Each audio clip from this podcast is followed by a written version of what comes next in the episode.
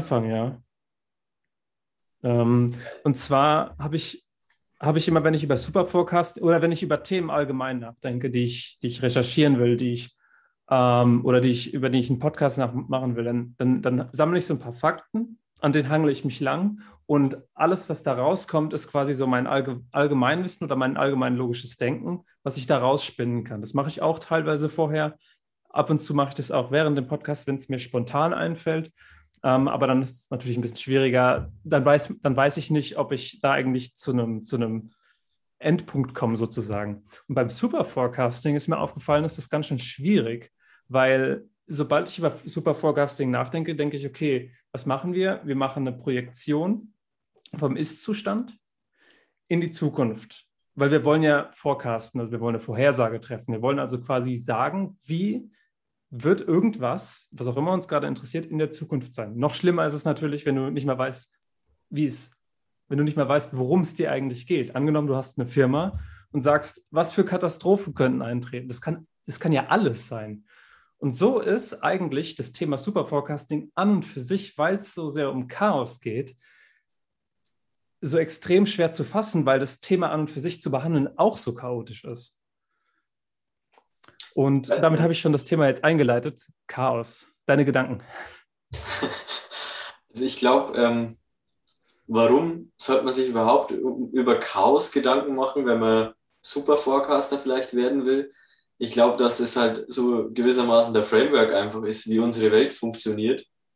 Das glaube mhm. ich jetzt. Ähm, und wenn man super forecasten will, also wenn man in die Zukunft schauen will oder irgendwie ähm, welche Szenarien halt dann praktisch mit einberechnen will in seiner Prognose, dann muss man ja wissen, wie die Welt funktioniert. Das ist erstmal genau. der Punkt, warum ich glaube, dass Chaos wichtig ist. Genau.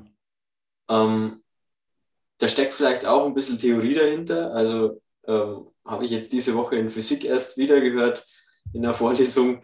Was hattet ihr da? Das war theoretische Physik, also mhm. einfach noch ganz klassische Mechanik war das. Und da ging es eben darum, den Unterschied zwischen deterministischen und probabilistischen Systemen. Also wenn ja, wir jetzt zum Beispiel uns ähm, die normale Newtonsche Mechanik anschauen, also irgendwelche Bewegungsgesetze so in unserer Größenordnung, das, da funktioniert alles deterministisch. Also die Welt ist deterministisch. Das heißt, ich kann sie irgendwie mit äh, mathematischen Gleichungen oder sowas beschreiben. Also und auch vorhersagen dann. Ja. Im Gegensatz dazu probabilistisch, das ist auch schon, wie ein bisschen das Wort halt sagt, dass es auf Wahrscheinlichkeiten beruht. Das kommt erst zum Tragen, wenn es dann, wenn wir uns mit ganz kleinen Größenordnungen eben dann beschäftigen, zum Beispiel in der Quantenmechanik, also so auf Atomebene ähm, oder noch kleiner zum Beispiel, wollen wir jetzt nicht zu sehr ins Detail gehen. Ähm, ja. Da ist es eben dann wichtig, da kann man dann Aussagen nur noch mit Wahrscheinlichkeiten treffen. Ja was glaube ich jetzt, was hat das mit Chaos zu tun? Weil es ging ja eigentlich um Chaos. Ähm, also Chaos ist ja eigentlich was nach Definition, das deterministisch ist. Aber okay. ähm, es ist was, wo ich sage, wenn ich die Anfangsbedingungen nur minimal verändere, dann bekomme ich ganz unterschiedliche Ergebnisse raus. Also gibt es jetzt wieder, ich weiß nicht, ob wir das letztes Mal schon hatten mit dem Schmetterlingseffekt zum Beispiel mhm. beim Wetter. Ja. Ähm, oder auch beispielsweise habe ich letztens auch wieder gelesen, wenn ich eine Eisenkugel über ein paar Magneten an dem Pendel aufhänge und also ich habe so eine Eisenkugel, die schwingt über ein paar Magneten an dem Pendel, ja. ähm, dann wird die Kugel ja durch die Magneten beeinflusst. Ja. Und wenn ich die Eisenkugel nur ähm, minimal von einer anderen Position, also jetzt vielleicht einen Zentimeter oder vielleicht auch einen Millimeter ähm, versetzt schwingen lasse, dann zeigt die eine komplett andere Schwingungsbahn. Also dann ist der mhm. Bewegungsablauf komplett anders. Sowas wäre zum Beispiel ein chaotisches System. Es ist aber trotzdem deterministisch, weil ich eigentlich weiß, dass ich es durch eine Gleichung beschreiben kann und durch ein Naturgesetz zum Beispiel jetzt in der Physik. Also wir haben den in Anführungszeichen einfachen Determinismus. Wir sagen, wir haben Zustand jetzt den können wir, wir können die, die Entwicklung von einem Zustand beschreiben durch eine Gleichung. Wir sagen, wir haben den Zustand, tun ihn in die Gleichung rein und einen Zeitraum oder eine, eine, eine, Zeit in die Gleichung rein. Und dann wissen wir, an der Endzeit, die wir reingepackt haben, plus jetzt, kommt der Zustand raus, der neue Zustand, den wir haben wollen. Chaotische Systeme, wie du gerade erklärt hast, sind, du hast auch eine Gleichung, tust auch den Jetzt-Zustand plus die Zeit rein, aber der Jetzt-Zustand, ich glaube, das hast die Definition, die du eben hattest, war, glaube ich, sehr, sehr präzise für die, fürs Chaos. Der Jetzt-Zustand wenn es sich ein bisschen unterscheidet, also sagen wir, wir haben, den, wir haben zwei mögliche Jetzt-Zustände. In dem einen liegt mein Kopf ein bisschen weiter rechts und in dem anderen ist mein Kopf gerade. Und ähm, die beiden Anfangszustände führen nach Zeit X, sagen wir in einer Woche oder nach fünf Wochen, alleine dadurch, dass ich jetzt über die Schiefheit von meinem Kopf geredet habe, darüber, dass du, dass es jetzt in deinem Kopf, in deinem Kopf drin steckt, dass du vielleicht daraus Gedanken spinnst und sowas, nach und nach verändern sich immer und immer mehr Sachen, die man gar nicht mehr vorhersehen kann. Und da geht es dann gar nicht mehr um, wie du auch gesagt hast, um den nicht determinierbaren Teilen in der Quantenmechanik, sondern einfach darum, dass es minimale Anfangszustände zu komplett radikal unterschiedlichen Endzuständen führen. Und ähm, dass man eigentlich nicht weiß, wie man damit umzugehen hat. Wenn ich, äh, also das gilt sowohl für den Finanzmarkt als auch fürs Wetter, als auch für dieses, das Pendel, was du gerade beschrieben hast, das kannte ich noch gar nicht mit den Magneten. Ich kenne dieses Doppelpendel. Das heißt, man hat, man hat ein Pendel, also ein normales Pendel schwingt dir einfach hin und her. Du kannst genau beschreiben, wann, wann es wo ist. In Idealbedingungen, mehr oder weniger Idealbedingungen. Oder du nimmst dieses Doppelpendel, das heißt, du hast ein Pendel und an dem Ende davon hängt noch eins. Und das startest du an irgendeiner Position. Und nach drei Sekunden kannst du die eine Startposition, also nach drei Sekunden hast du zwei Zustände, zwei Bewegungsmuster von den Pendeln, die zwei ganz, ganz, ganz leicht unterschiedlich angefangen haben, die überhaupt nichts mehr miteinander zu tun haben. Und das ist genau das, was ich meinte. Ich könnte jetzt, ich könnte jetzt keinem, keiner, ich könnte jetzt nicht zu einer Firma gehen und der sagen, okay, ihr geht damit so um.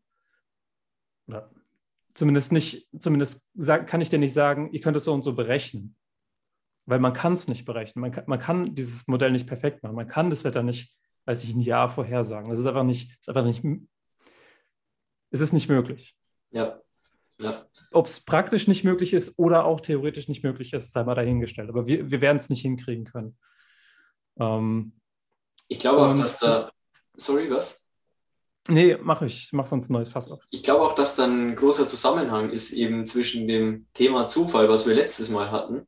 Ja, ja, ja. Ähm, weil eben dadurch, dass chaotische Systeme zwar deterministisch sind, also wir wissen, wir könnten sie eigentlich beschreiben, ähm, ja. aber die eben so chaotisch wirken, jetzt umgangssprachlich gesagt einfach, ähm, wirken die auf uns sehr probabilistisch. Also es wirkt genau. sehr, ähm, als wäre das alles Zufall. Deswegen neigt man vielleicht oft dazu zu sagen, ja, ähm, jetzt mal wieder praktischer gesehen, also wenn jetzt irgendwie in China irgendein politisches Ereignis ist, ähm, das wäre doch absoluter Zufall. Ja. Wenn das jetzt, bitte? Nix, wie ein Sack Reis, habe ich gesagt. Ja. Wie ein Sack Reis, ja. genau. Das wäre doch absoluter Zufall, wenn das jetzt ähm, auf mein Unternehmen irgendeine Auswirkung hätte. Aber ich glaube, wichtig ist zu verstehen, dass es nicht Zufall sein muss, sondern dass es einfach sowas wie ein chaotisches System sein könnte, von ja. dem wir halt das einfach nicht wissen. Deswegen denke ich, ist Chaos denkt, dass unsere Welt chaotisch ist. Was wir haben, sind mathematische Gleichungen, von denen wir wissen, dass sie chaotisches Verhalten unter bestimmten Umständen nach sich ziehen. Zum Beispiel die mathematischen Gleichungen für ein Pendel, oder? Die, was war das, die Fischpopulation. Das ist, war so eines der ersten Beispiele, in dem, glaube ich, May, einer der Begründer von einem der wichtigsten zitierten Artikel über Chaos, der hat, ich weiß nicht, ob es Fische waren, aber er hat Tiere genommen, sagen wir einfach Fische, und hat geschaut, wie sich deren Population, wenn man jetzt ein paar Fische in den Tank gibt, wie sich die Population davon über die Zeit verändert. Dann hast du quasi jetzigen, jetzige Anzahl, die Wachstumsrate, sagen wir, die vermehren sich einer, mit einer Rate von pro Zeiteinheit 1,5 oder so. Das heißt, es sind, nächstes Mal sind es 1,5 mal so viele wie vorher. Das heißt, du würdest erwarten, es wird exponentiell viel. Irgendwann hast du unendlich viele Fische nach nach Zeit X. Wenn du jetzt aber dazu nimmst, dass zum Beispiel die Fische ähm, ums, ums Essen kämpfen müssen, sprich, je mehr Fische da sind, desto weniger kann die Population überhaupt erst anwachsen. Dann hast du ein geregeltes System. Deswegen haben wir ja nicht unendlich viele Tiere oder ähm, ja, nicht unendlich viele Tiere von irgendwelcher Sorte. Gibt es nicht. Es gibt nämlich immer, immer eine Begrenzung. Und das nennt sich dann, das pendelt sich dann ein. Das heißt, du hast erst so eine Exponentialfunktion, weil du, weil du sagst, okay, die haben, die haben keine natürlichen Feinde, die haben unendlich viel Essen, bis irgendwann so ein Deckel erscheint, okay, hier ist Schluss, mehr geht nicht. Und dann pendelt sich das ein und dann haben wir so eine stabile Population. Das trifft zu für bestimmte an, äh, Größen an Wachstumsfunktionen. Also sagen wir, das, die, Wachstum, das, die Wachstumsrate ist 1,5, habe ich eben gesagt. In der nächsten Zeiteinheit ist es 1,5 mal so viel wie vorher. Oder zweimal so viel. Das sind schon ziemlich hohe Wachstumsraten, aber die gibt es. Sagen wir 3,5. Äh, was war das? 3, ab 3,45 passiert was Komisches, was kein Mensch versteht. Das ist, das ist in der Chaosforschung. Auf einmal ist es nicht mehr stabil, sondern die, die, sagen wir, die Anzahl an Fischen mit der Zeit wackelt hin und her sozusagen. Du hast 50 Fische, dann 20, dann wieder 50, dann wieder 20 oder dann 51, dann 19, dann 52. Das heißt, es gibt zwei unabhängige, ähm, äh, wie sagt man, zwei unabhängige ähm, Populationsraten. Ja. Gleichgewichte, genau, die sich parallel gleichzeitig entwickeln. Und das Gleiche passiert aber nochmal und dann nochmal. Und irgendwann hast du so viele, das nennt sich Bifurkation, hast du so viele äh, getrennte Pfade voneinander, dass es nur noch zum Chaos, dass es nur noch Chaos ist. Und wie gesagt, ab dann wissen wir nicht mehr, was wir machen können. Aber wir wissen, dass, diese, dass dieser Grundzustand zum Chaos führen kann. Das heißt, diese Grundidee von Populationswachstum kann zu Chaos führen. Und ich glaube, das kann man auf sehr, sehr vieles anwenden. Alles, was sich in der, in der Welt verteilt. Es kann Geld sein. Ich glaube, Geld ist ganz, ganz, ganz stark davon betroffen. Es kann, ähm, es können Ideen sein. Stell dir mal vor, irgendwelche, äh, irgendwelche Katastrophen entstehen, weil Ideen entstehen. Sowas wie in der Sowjetunion die Gulags oder äh, Hitlers ähm, Katastrophe, die er in Deutschland getrieben hat, ist, sind entstanden zum Teil durch, durch, ein, durch ein extremes Wachstum an, an Ideen und an, an, an Kämpfen zwischen den Menschen. Man könnte auch damit argumentieren, dass sowas passiert. Und in dem Fall wissen wir ja, dass sich sowas über lange, lange Zeit entwickelt. Und wenn wir jetzt die, die das Super Forecasting als mit dem Super betrachten. Und das Super heißt jetzt nicht, dass es besonders gut ist, sondern dass es besonders weit in die Zukunft geht. Das habe ich, glaube ich, auch letztes Mal erklärt. Wenn, wenn das Forecasting sehr, sehr weit in die Zukunft gehen soll, dann brauchen wir was, was in, in langen Schritten passiert, was, in, in, in, was große Auswirkungen über große Zeit hat, ähm, was wir aber im Alltag gar nicht bemerken, weil es sich von heute auf morgen für uns gefühlt einfach gar nicht entwickelt, weil eigentlich gar nichts passiert. Solche Systeme. Ich glaube auch, ähm, es war ein gutes Beispiel, was du gerade erklärt hast mit der Population. Mhm. Ich glaube auch, das ähm, stellt ziemlich gut dar, warum es sinnvoll ist zu glauben, dass auch andere Sachen auf der Welt chaotisch sind. Also jetzt nicht nur Populationsentwicklung, mhm. weil ähm, diese Bifurkationen, die du gerade erklärt hast, also immer wieder der Punkt, an dem sich dann dieser eine Punkt in zwei andere wieder teilt, also diese Gleichgewichte, die da entstehen, mhm. ähm, da gibt es auch einen festen Abstand, wann die entstehen. Also da kann man auch im Internet drüber nachlesen. Ich weiß jetzt die Konstante nicht, aber da gibt es eine Konstante, die heißt Feigenbaum-Konstante. 4,56 ähm, irgendwas.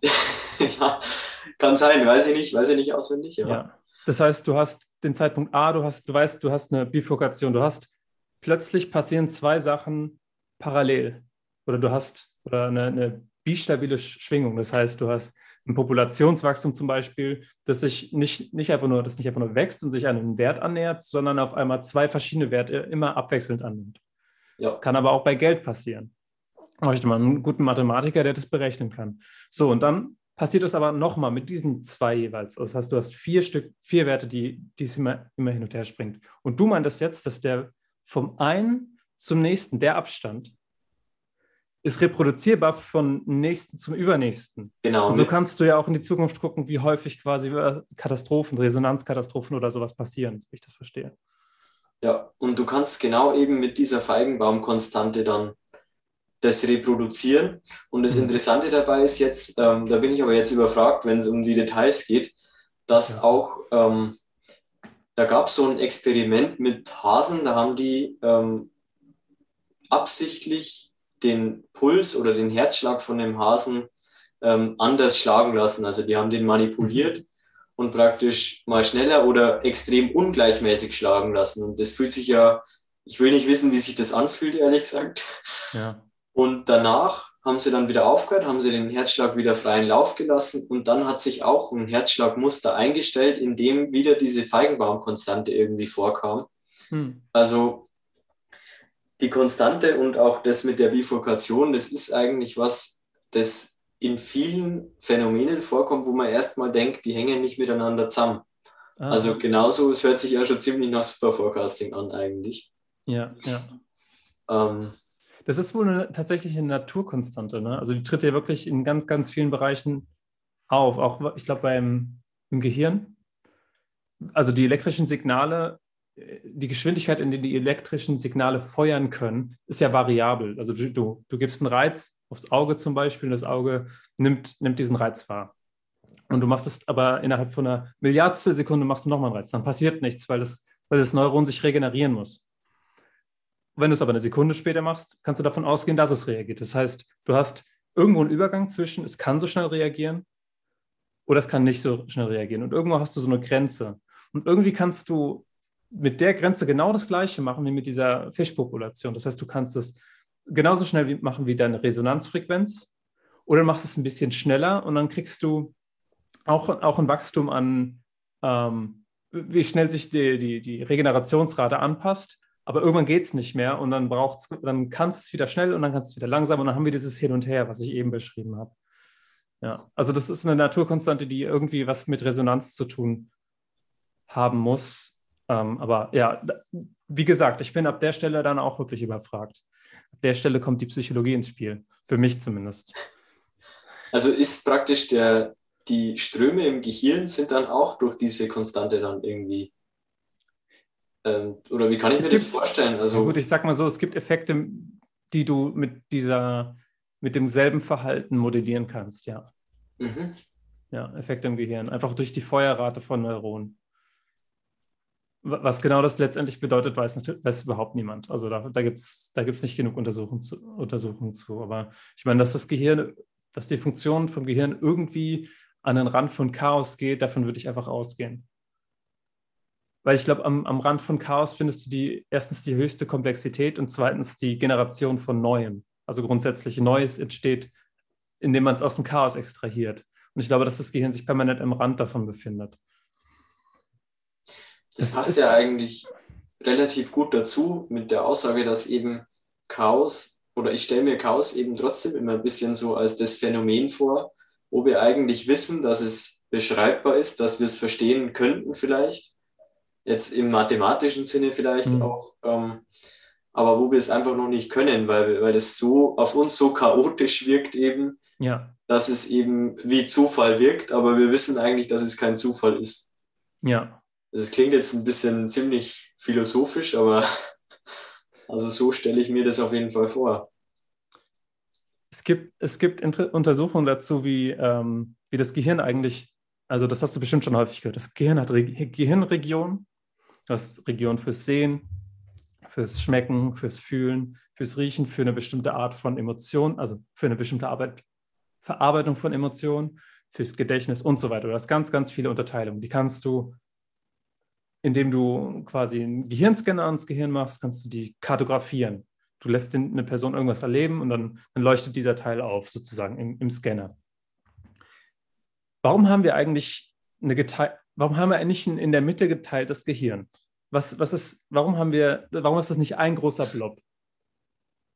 Warum ist es so? Das, das ist ein bisschen schwer zu beantworten. Also ich bin mir nicht, ich kenne nicht die komplette Antwort, aber ich weiß, dass die zwei Gehirnhälften scheinbar eine sehr unterschiedliche Funktion haben. Es gibt Menschen, die haben ähm, eine Art von Epilepsie, die sich in einer Gehirnregion anfängt auszubreiten. Epilepsie ist quasi ein Teil deines Gehirns fängt, fängt an zu feuern, unkontrolliert und dieses Feuern geht dann durchs komplette Gehirn und alles feuert quasi fast gleichzeitig oder, oder in, einem, in einem Rausch sozusagen. Und das will man natürlich vermeiden. Also hat man diese Menschen genommen und hat bei ihm einen Teil des Gehirns durchgeschnitten, weil sie wussten, dass es erst durch diesen, durch diesen Kanal in der Mitte von den zwei Gehirnhälften einmal durch muss. Also haben sie gedacht, wir schneiden in der Mitte das Gehirn einfach durch. Den Teil, der die beiden Gehirnhälften verbindet. Total irre, meiner Meinung nach, dass das überhaupt jemals gemacht wurde. Aber die Menschen konnten danach weiterleben die konnten ein mehr oder weniger normales Leben führen, aber man hat sich natürlich gefragt, hey, was passiert eigentlich mit diesen Menschen?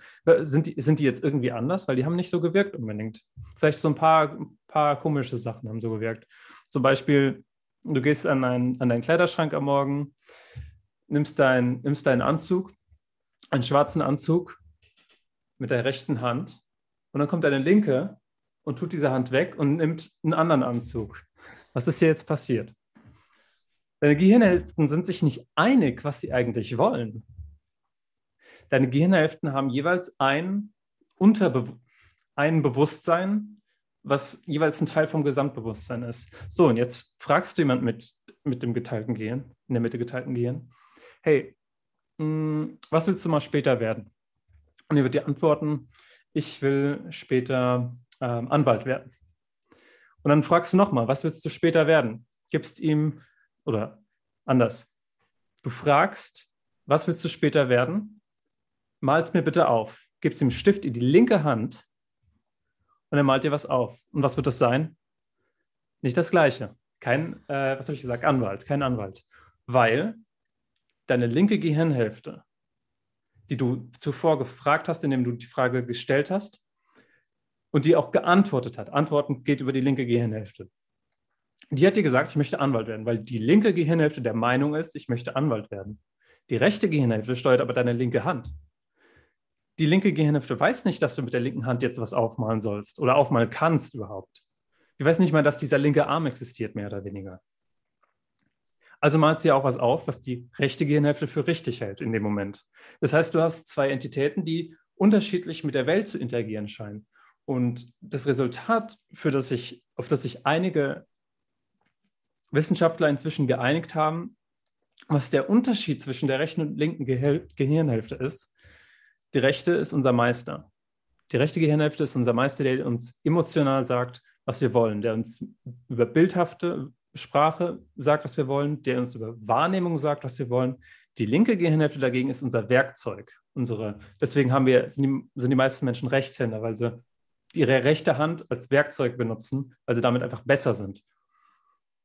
Das heißt, rechte Gehirnhälfte will, linke Gehirnhälfte macht mit der rechten Hand. Also es gibt eine, eine Überkreuzung, falls es verwirrend war. Es gibt eine Überkreuzung von rechter Gehirnhälfte zum link, zur linken Körperseite aus irgendeinem Grund. Ähm, Darf ich der da Kern? Ja. Kurze Frage zwischendurch. Ähm, ist es dann auch so, also bei dem Experiment, wo die das Gehirn durchgeschnitten haben, Wäre es ja. dann nicht in der Theorie so, dass ich in Situationen, wo ich mich vielleicht konzentrieren muss, also zum Beispiel, sagen wir mal in der Klausur oder in irgendeiner Prüfung, ähm, da ist es ja meistens so, wenn dich zum Beispiel irgendwas bedrückt oder wenn du über irgendwas nachdenklich bist oder Emotionen zeigst, dann hindert dich das ja eigentlich eher dran, dich zu konzentrieren. Also wenn du dich in der Prüfung ja. konzentrieren musst und du, du regst dich irgendwie in der Früh schon über irgendwas auf und denkst dann in der Prüfung die ganze Zeit dran, dann wirst du dich wahrscheinlich schlechter konzentrieren können. Können dann die Leute mit dem durchgeschnittenen Gehirn sich tendenziell besser konzentrieren in solchen Situationen oder? Ich weiß nicht, ob solche Personen überhaupt noch eine Prüfung schreiben können, weil sie ja, weil sie ja unbewusst das Material hervorholen müssen, was primär über die rechte Gehirnhälfte passiert. Aber sagen wir mal, die Person konstruiert einfach das, das, das Wissen, was er hat, schreibt es aufs Papier. Sagen wir mal, das geht. Dann haben wir in dem Fall, rechte Hand, haben wir in dem Fall eine Person, die ist hypermotiviert zu handeln, weil das ist die, das ist die Handlungsseite, das ist die Seite, die macht sozusagen. Und die wird sehr, sehr, wie gesagt, sehr motiviert sein. Die funktioniert über das Dopaminsystem verstärkt in dem Fall. Dopamin ist im komplett Gehirn verteilt, also nicht, nicht nur darauf beziehen, aber ist in der, in der Stelle verstärkt involviert.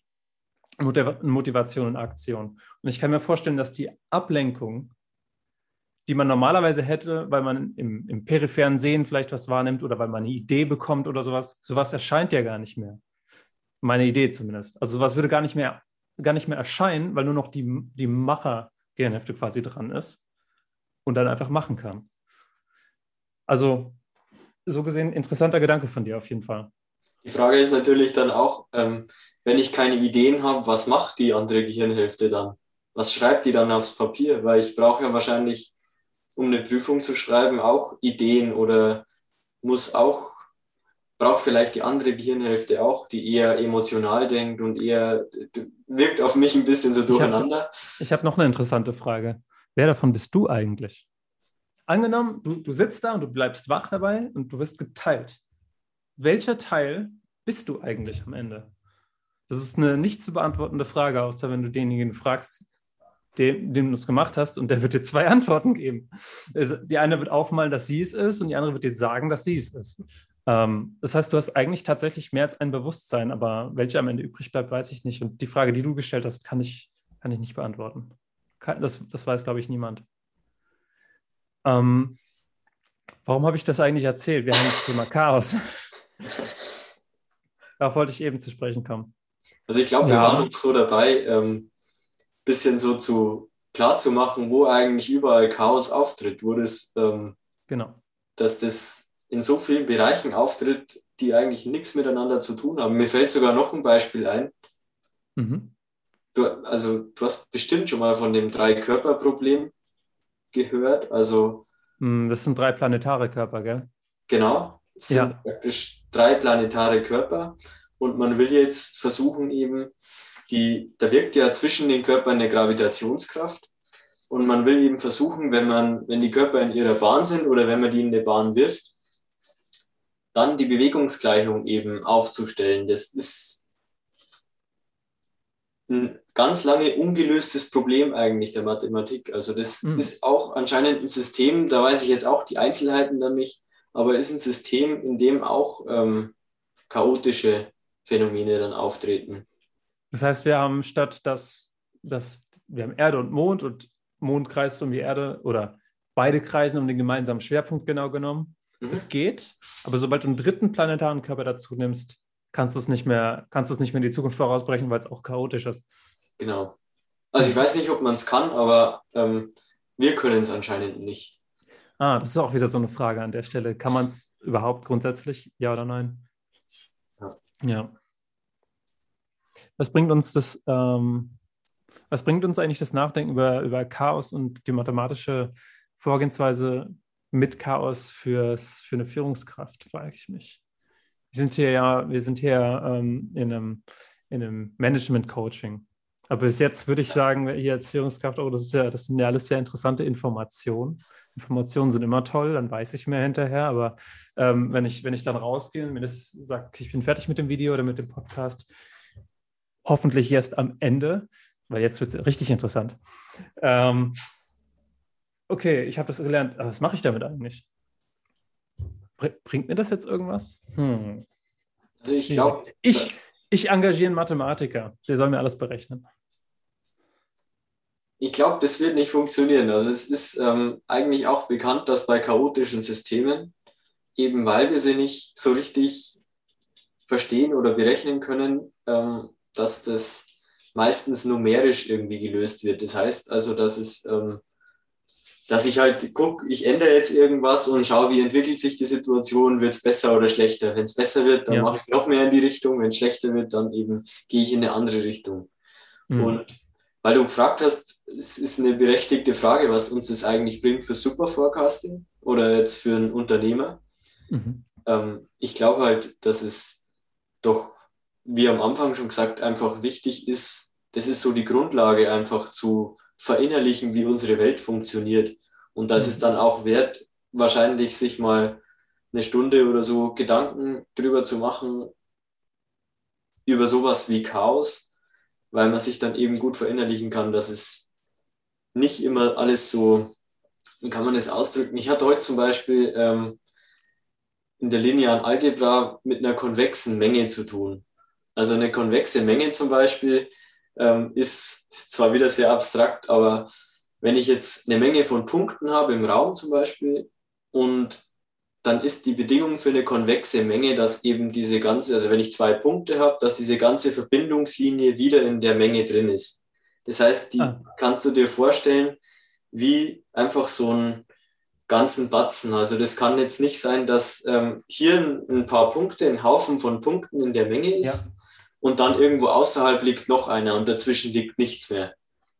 Also wir sagen, wir haben, wir haben diesen Block. Mhm. An diesem Block. Das kann jetzt niemand sehen. Ich halte hier gerade einen Stapel, also falls es jemand nicht sehen kann, so. Ich halte hier gerade einen Stapel äh, Notizzettel in der Hand. wir haben, sagen, ich nehme einen Notizzettel aus der Mitte raus, mache einen kleinen Punkt hier drauf und schicke mir da rein. Dann ziehe ich einen anderen Notizzettel da raus auf der anderen Seite, mache einen kleinen Punkt drauf und schiebe ihn wieder rein. So, dann habe ich von dem einen Punkt irgendwo in diesem, in diesem Würfel an, an, an Zetteln zu dem anderen habe ich eine gerade Linie und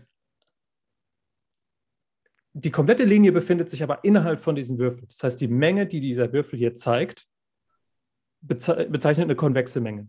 Genau. Wenn ich den jetzt aber so biege, dann würde, dann würde der Punkt, den ich hier habe, durch die Luft gehen einmal und dann wieder rein. Und das ist dann eine Konkave oder wie, wie würde man das nennen? Und ob man es dann konkav nennt, weiß ich nicht. Sie ist auf jeden Fall dann nicht konvex. Ja, eine nicht konvexe Menge. Ja. Ja, okay. Und das ist auch ein gutes Beispiel eigentlich, weil du hast jetzt eigentlich ein Beispiel für eine Menge gesagt, die eigentlich zusammenhängend ist, aber nicht konvex ist. Aber ich glaube, so das klassische Bild, was ich mir unter einer konvexen Menge dann vorstellen würde, wäre eben zu sagen, es ist einfach ein, ein so ein Haufen von Punkten und nicht jetzt irgendwie, dass es verstreut ist. Und ich glaube, dass eben die Ereignisse, die irgendwie für meinen wirtschaftlichen Erfolg jetzt äh, wichtig sein könnten, dass die nicht konvex zusammenhängend sind, sondern dass das keine konvexe Menge bildet. Also dass die praktisch nicht offensichtlich auf einem Haufen dann liegen. Ja. Ich weiß nicht, ob das verständlich ist oder ob es das, das nur heißt, komplizierter macht. Nee, also äh, so richtig verstehe ist, du würdest die ganzen, ich, ich sehe jetzt die Menge als einen Haufen Informationen korrigiere mich gerne, falls ich da was fehlinterpretiere, aber du hast, du hast quasi einen Ball an Informationen, die in einer konvexen Menge liegen. In ein, in, an einem Ort und alle sind miteinander zu, verbunden oder verbindbar über denselben Ball an Informationen. Das würde sich ein äh, kohärentes Netzwerk an Ideen sozusagen nennen, weil, weil du hast, du kannst, wenn du die eine Idee nennst, kannst du die referenzieren auf alle anderen und deine komplette Referenz oder deine komplette Logik liegt innerhalb von diesem System. Und die macht dann Sinn. Super. Wenn du jetzt aber einen Punkt von außerhalb, das ist eine Anomalie. Du hast jetzt einen Punkt von außerhalb und du kannst nicht mehr sagen, okay, die sind alle damit verbunden. Du kannst, das ist quasi kein, kein Rahmenwerk, das beschreiben kann, dass dieser Punkt da außen existiert. Du hast quasi eine nicht, eine nicht konvexe Menge an Information sozusagen. Und brauchst quasi, musst quasi deine, deine Menge an, anpassen. Du brauchst quasi den, den kompletten Pfad bis zum neuen Punkt, musst du auch abbilden, sonst ergibt dein komplettes Weltbild keinen Sinn mehr. Also ähm, den Pfad tatsächlich abzubilden, weiß ich nicht, stelle ich mir schwierig vor. Eigentlich die Message, was damit gemeint ist, ist, dass ich glaube, dass viele Leute glauben oder eigentlich die meisten glauben, dass die Informationen, die ich eben brauche, um vielleicht äh, jetzt erfolgreich zu sein oder genau das, was ich halt machen will, dass die Informationen, die ich brauche, dass die konvex verteilt sind, also dass die eine konvexe Menge bilden. Mhm. Ähm, in Wahrheit ist es aber so ziemlich sicher, dass es keine konvexe Menge bildet, sondern dass es Punkte außerhalb ja. gibt, wo ich nicht direkt ähm, aus, meiner, aus meinen Gedanken jetzt eine Verbindungslinie da, dazu bauen kann praktisch. Ja. Und das macht es eben so schwierig, diese Punkte dann zu erkennen. Und das ist vielleicht nochmal eine andere Sichtweise. Neben dem Chaos, das ist ja eigentlich dieselbe Grundmessage. Also um das ich würde argumentieren, dass das, was du gerade erklärst, ist die fast die Definition von Chaos im psychologischen Sinne. Worauf ich eben kurz, kurz bevor du deinen, deinen Input gebracht hast, auf, äh, worauf ich hinaus wollte mit der Trennung der beiden Gehirnhälften wie die Buddhisten auch schon verstanden haben, die Welt besteht aus Chaos und Ordnung. Und unser Gehirn, wie die Psychologen festgestellt haben, die Wissenschaftler festgestellt haben, unser Gehirn ist adaptiert, eine, das Gehirn ist adaptiert, mit der Welt umzugehen. Somit ist das Gehirn quasi wie ein, wie ein Gegenstück von der Form. Die Welt, die Welt ist quasi die Form und das Gehirn muss sich darauf anpassen, damit der Organismus möglichst lange überlebt und sich reproduzieren kann. Also ist das Gehirn ein Abbild der Welt. Chaos und Ordnung. Rechte Gehirnhälfte bildet Chaos ab, linke Gehirnhälfte Ordnung. Linke Gehirnhälfte konstruiert, kann geordnete Strukturen quasi wiedergeben oder manipulieren auf eine Weise, die sie kennt. Die rechte Gehirnhälfte dagegen kann, Anoma kann Anomalien wahrnehmen und den, den korrekten Umgang damit äh, diktieren sozusagen. Sagen wir, du hast deine kon konvexe Menge, ganz viele Informationen an einem Ort. Das ist quasi der, der, der schönste Operationsmodus, in dem du dich befinden kannst, weil du musst niemals was Neues ähm, in Betracht ziehen. Du kannst einfach in deinem, in deinem gewohnten Umfeld leben, dein gewohntes Ding machen und es werden gewohnte Dinge passieren. Wenn jetzt aber eine, eine Information außen liegt, dann denkst du, was ist das? Du fängst, sagen wir, es ist eine Anomalie, die, von der du überhaupt nicht weißt, was sie ist. Überhaupt nicht. Es ist plötzlich ein Alien-Raumschiff draußen oder du hörst ein, ein, lautes Geräusch in deiner Küche oder es ist ähm, was auch immer, du riechst plötzlich Rauch oder sowas. Du, musst, du weißt erstmal nicht, was das überhaupt bedeutet jetzt. Deswegen bleibst du still, versuchst deine Sinne abzuchecken, also dass du riechst, du guckst, du hast sehr, sehr fokussierte Aufmerksamkeit in dem Moment. Du, du riechst, du fokussierst, du siehst, du spürst deinen Körper, ist vielleicht was mit deinem Körper falsch, brennst du, fühlst du vielleicht schon Hitze, an welcher Stelle fühlst du Hitze, falls es jetzt nach Rauch riecht oder sowas. Du scannst den, die Welt nach Informationen ab, die quasi von deiner konvexen Menge, die du vorher hattest, dieses neue, diese neue Information verbinden können, die mit reinholen sozusagen. Du hast quasi Chaos wahrgenommen hier außen und brauchtest dein, dein, dein, dein, deine Aufmerksamkeit und alles, um das, um das mit einzubringen.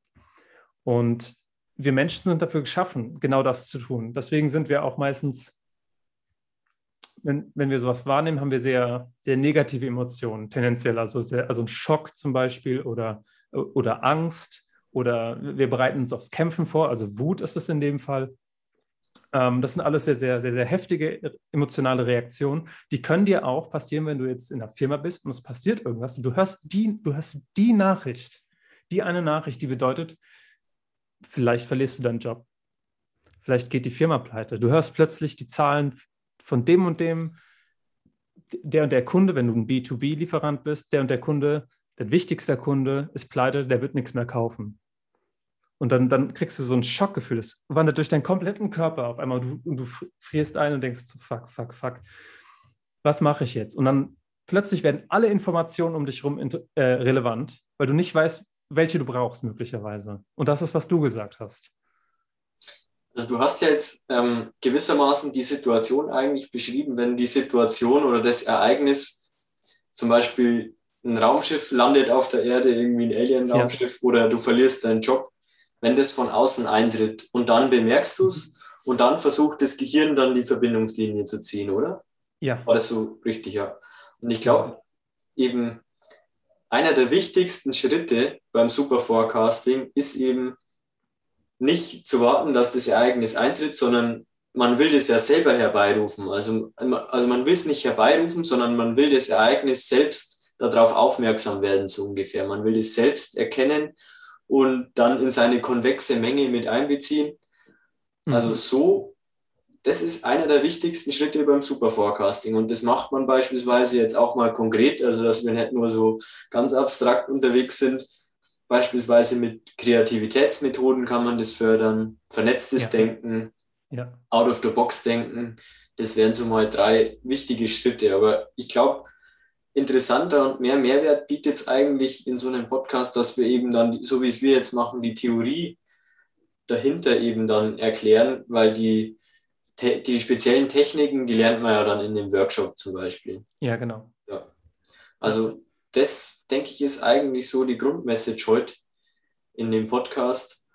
Und die Verbindungslinie zu ziehen, wäre auch interessant, wie man das dann psychologisch praktisch beurteilen kann. Ähm, wie man, vielleicht kann jemand gar nicht damit umgehen, der zieht dann vielleicht mhm. die Linie gar nicht oder was passiert bei dem dann, wenn einer jetzt wenn durchdreht? Wenn jemand gar nicht damit um, umgehen kann, bleibt er in einem Schockzustand.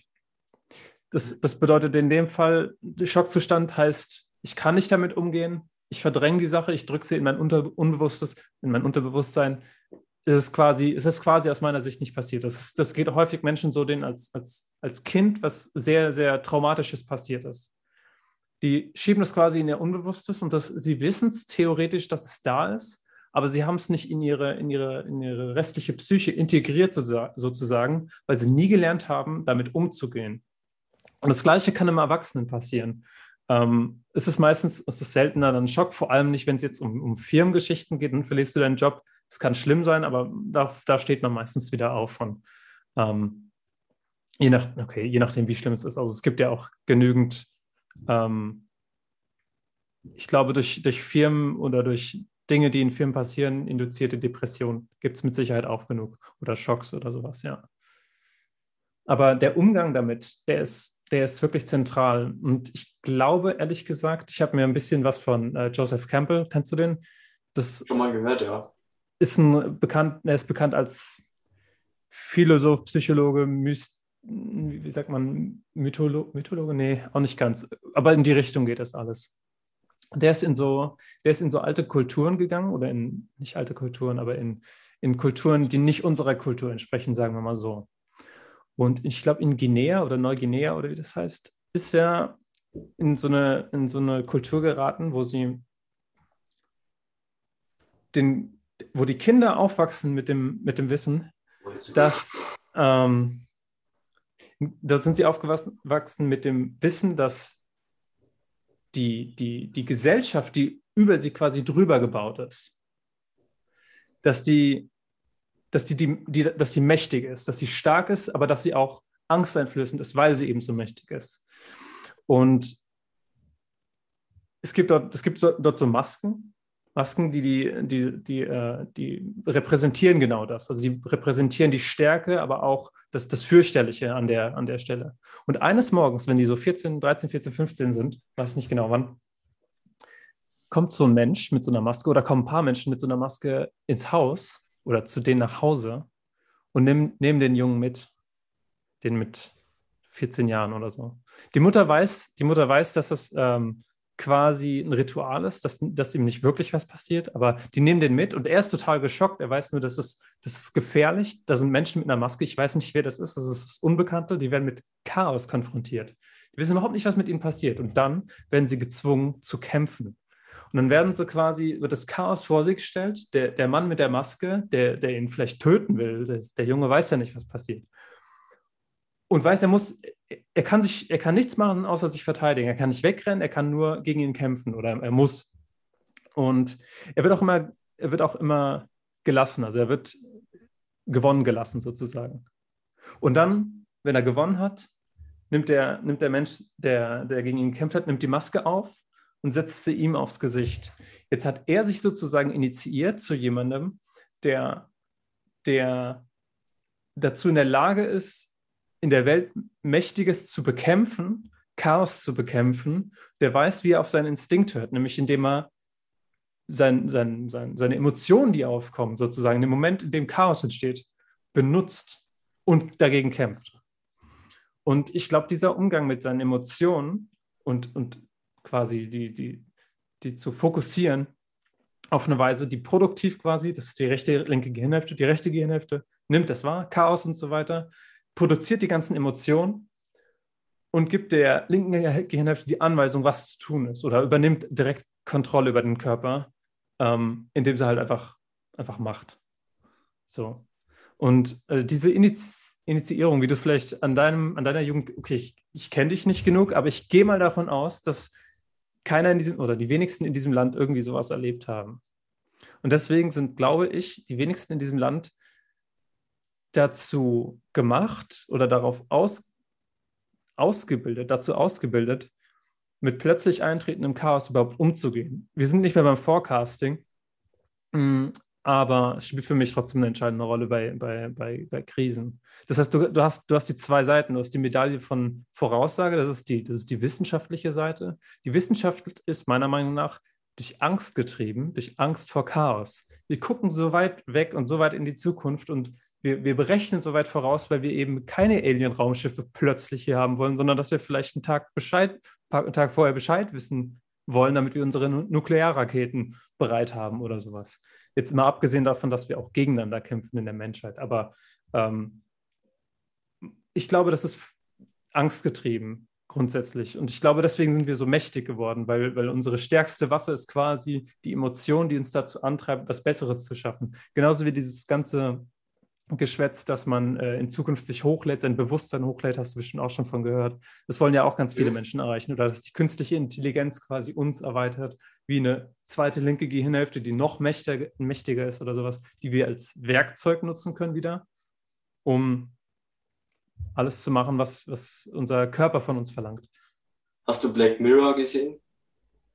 Die Serie? Es waren relativ viele Folgen, gell? Ja, ja ich habe ja, also alle das gesehen. Ist ja genau diese da wo der Gedanke eben dann ausgespielt wird, ähm, sein Bewusstsein Erzähl. irgendwo zu speichern. Wie war denn das nochmal? Das war so eine Frau, gell? Die wurde irgendwie. Also ich glaube, also ich habe nur die Serie gesehen. Es gibt auf jeden Fall ähm, immer wieder so Szenarien, aber es in, in, ziemlich vielen Folgen kommt eben diese Technologie vor, dass einfach ein Bewusstsein von einer Person irgendwo auf einem Speichermedium gespeichert werden kann und dann ja. zum Beispiel so als Art Diener ähm, irgendwie, um mir in der Früh mein Frühstück zu machen. da gab es so eine Folge. Weil oh ja, ich selber weiß ja am besten, was mir schmeckt. Mhm, genau. Boah, also stimmt, so. ich erinnere mich an die Folge. Da wurde, glaube ich, die wurde, die, die wurde in Narkose versetzt und da wurde quasi eine Kopie von ihr angefertigt, auf welche ja. Weise auch immer. Und diese Kopie wurde dann quasi in den Rechner, der das komplette Smart Home bedient, eingepflanzt. Das Problem war, dass diese Kopie halt aufgewacht ist als, als, als Datenmaterial und dachte, sie wäre noch die Person, die ein Mensch ist. Sie war aber plötzlich das Haus, die, die Intelligenz von dem Haus und das richtig ist halt richtig kaputt gegangen daran, dass sie nur diese, nur noch Toast gemacht hat und die Butter schön vorgewärmt hat, obwohl sie ein kompletter Mensch war eigentlich. Ja. Auch ziemlich spooky, die Vorstellung. Ja, Black Mirror, das ist, das ist eine Hammer-Serie auf Netflix. Falls es noch jemand noch nicht kennt, äh, sollte man sich wirklich anschauen. Das Empfehlung. zeigt uns ziemlich viel. Mhm. Ja. ja. ja. Super Forecasting spielt insofern. Super Forecasting ist quasi eins der Werkzeuge, die wir benutzen, damit wir nicht plötzlich in Schockzustand geraten, damit wir nicht plötzlich das Chaos bei uns reinbrechen sehen. Und wie wir das machen, wissen wir eigentlich bis jetzt nur, nur so halb. Ja. Genau, ja. Und die Chaos ist eigentlich unsere Umgebung, mit der wir uns genau. im Super Forecasting versuchen, besser zurechtzufinden dann. Ja. Okay. Das war, das war anstrengend. Ich glaube, ich habe dich ein bisschen wenig zu Wort kommen lassen bisher. Äh, Tut mir ein bisschen leid. Eigentlich nicht. Also ich habe, ähm, mir fällt jetzt theoretisch auch kein, kein spannendes Modell oder sowas mehr ein. Also wir haben ja, die Theorie haben wir ausführlich erörtert. Mhm. Dann auch, was das mit Superforecasting zu tun hat. Ja. Wie gesagt, eben, ich glaube, wichtig da nochmal hervorzuheben ist einfach, dass es dann auch Handwerkszeug gibt, eben super Forecasting zu betreiben und damit umzugehen. In der Folge ist jetzt eher darum gegangen, warum brauche ich eigentlich super Forecasting und in welcher Welt leben wir eigentlich? Hm. Und das ist eben eine chaotische. Ja. Ja, okay, dann würde ich das jetzt äh, kurz ein Outro, Outro geben und äh, dann, dann wäre es das. Freut mich, dass ihr alle eingeschaltet habt, äh, zugeschaut habt oder zugehört habt. Ähm, ich hoffe, es hat, hat euch gefallen. Ich hoffe, es hat dir gefallen, Alex, ähm, wieder Fall. mit mir darüber zu sprechen. Ähm, ich hoffe, wir können das nochmal vertiefen, vielleicht mit ein bisschen ähm, tangentialen Themen. Das heißt, wir haben Super Forecasting als zentrales Thema und explorieren jetzt quasi alles, was damit zusammenhängt. Und das, ich habe jetzt quasi einen Einstieg in, in, die, in die emotionale Ebene gegeben, weil das, weil das halt einfach jetzt so mein, mein Thema war.